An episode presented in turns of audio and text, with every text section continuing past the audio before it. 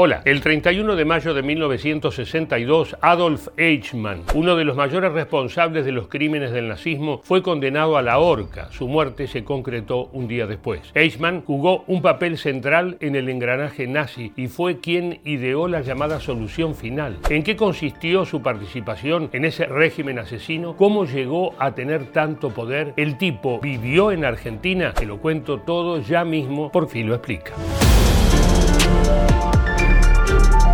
Otto Adolf Eichmann nació en la ciudad alemana de Solingen el 19 de marzo de 1906. Cuando tenía 8 años su familia se mudó a Austria, donde desde muy chico trabajó en una empresa petrolera. En 1932 se unió al partido nazi austríaco y un año después volvió a Alemania. Debido a los efectos del crack de 1929 pierde su trabajo y a pesar de no haber nunca expresado interés por la política, empieza a tomar parte en manifestaciones y encuentros que lo convence a entrar a formar parte de En 1938, cinco años después de haberse incorporado a las filas nazis, Eichmann fue designado como responsable del Departamento de Emigración, que no era otra cosa que el órgano para expulsar a los judíos de Alemania y la recién anexada Austria. Antes de ser echados, los detenidos pasaban por campos de concentración. Se suponía que luego serían enviados al este de Europa, pero los planes cambiaron. Con el comienzo de la Segunda Guerra Mundial, el plan de expulsión derivó en un plan de exterminio de judíos en los campos de concentración. A ese plan, a cargo de Eichmann, se lo llamó solución final. La eliminación física de los judíos empieza a finales de 1941. Los grupos de confinados emprenden los viajes hacia los campos de concentración de toda Europa. Eichmann es el coordinador, el responsable de la maquinaria de las deportaciones. Es el hombre que materialmente dispone la organización de los convoyes hacia Auschwitz. Adolf Eichmann se convirtió en asesino de miles y miles de personas y al mismo tiempo no era más que un burócrata, sí, un engranaje más en la estructura nazi. Muy poco respetado por sus colegas e ignorado por los jerarcas. Inclusive se decía de él que era demasiado débil psicológicamente como para pertenecer a la élite de los grandes criminales alemanes.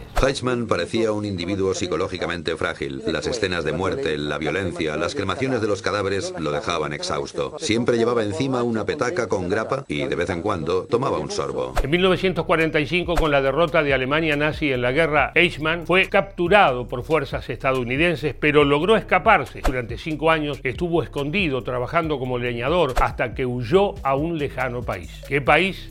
la respuesta te sorprenderá. Eichmann llegó a la Argentina en 1950.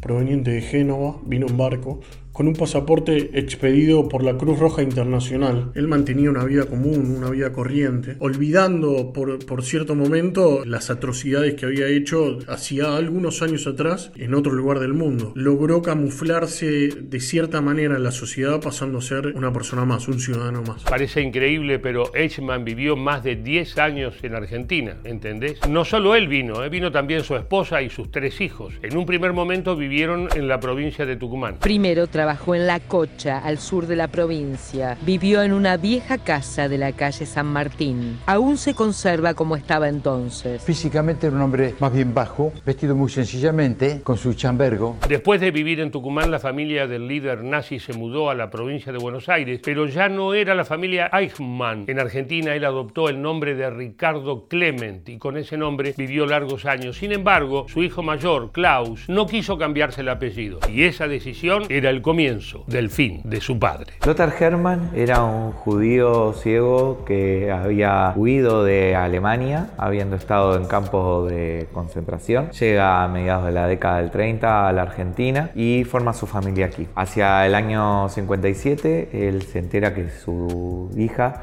Silvia, tenía un amigo que era Nicolás Eichmann, que usaba el apellido verdadero de su padre Adolf Eichmann. Cuando Lothar Hermann se entera, envía una carta a Fritz Bauer, un fiscal alemán que estaba investigando a criminales nazis en Alemania y en el mundo, y le hace llegar la información de que Eichmann llega a la Argentina. La noticia de que alguien había encontrado a Eichmann en Argentina llegó hasta Alemania, obviamente, pero la fiscalía prefirió que fuera directamente el gobierno israelí el que se ocupara de detener al criminal. Pero no era sencillo, nada sencillo. ¿Cómo lo atraparon? Several days, a team of agents originating from Israel began arriving in Buenos Aires.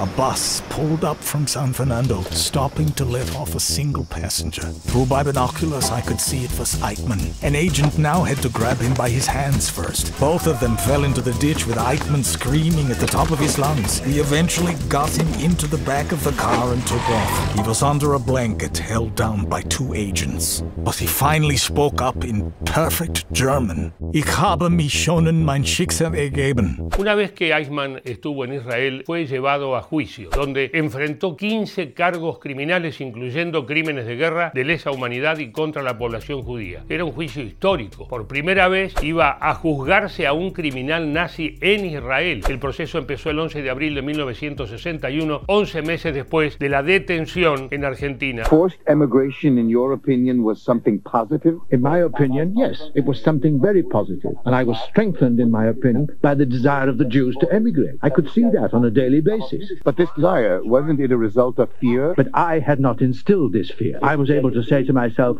I have been placed here and I am now to help in emigration and make the best of this terrible situation. El juicio a Adolf Eichmann duró ocho meses, en los que se desarrollaron 114 sesiones. Por el estrado pasaron decenas de sobrevivientes de los campos de concentración que hicieron su aporte para que se conocieran los horrores perpetrados por el nazismo. El 15 de diciembre de 1961 se dio por terminado el proceso, pero la sentencia se conoció el 31 de mayo del año siguiente. Eichmann fue condenado a morir en la horca. De los nazis juzgados en Nuremberg, solo unos pocos fueron condenados a muerte. Muchos acabaron en la cárcel. Pero Eichmann está en Israel y los jueces anuncian que se le ha declarado culpable de crímenes contra la humanidad y los judíos. Su condena es la muerte.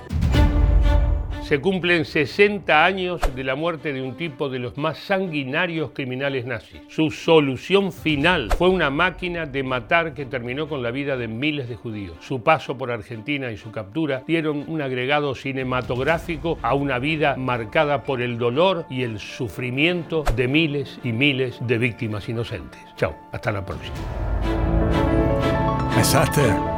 Inches away from him. I thought about the man he was in the Third Reich in another life. I thought about my family, my aunts, uncles, cousins, nephews, nieces, all killed. I thought about all my friends who had lost so many of their families in the Holocaust. That this man sitting in front of me had been the architect of. Si te gustó el informe, no lo dudes, suscríbete ya mismo a nuestro canal. Y si te suscribís, activa la campanita y de esa manera te vas a enterar de todos los videos que vamos subiendo. Chao, hasta la próxima.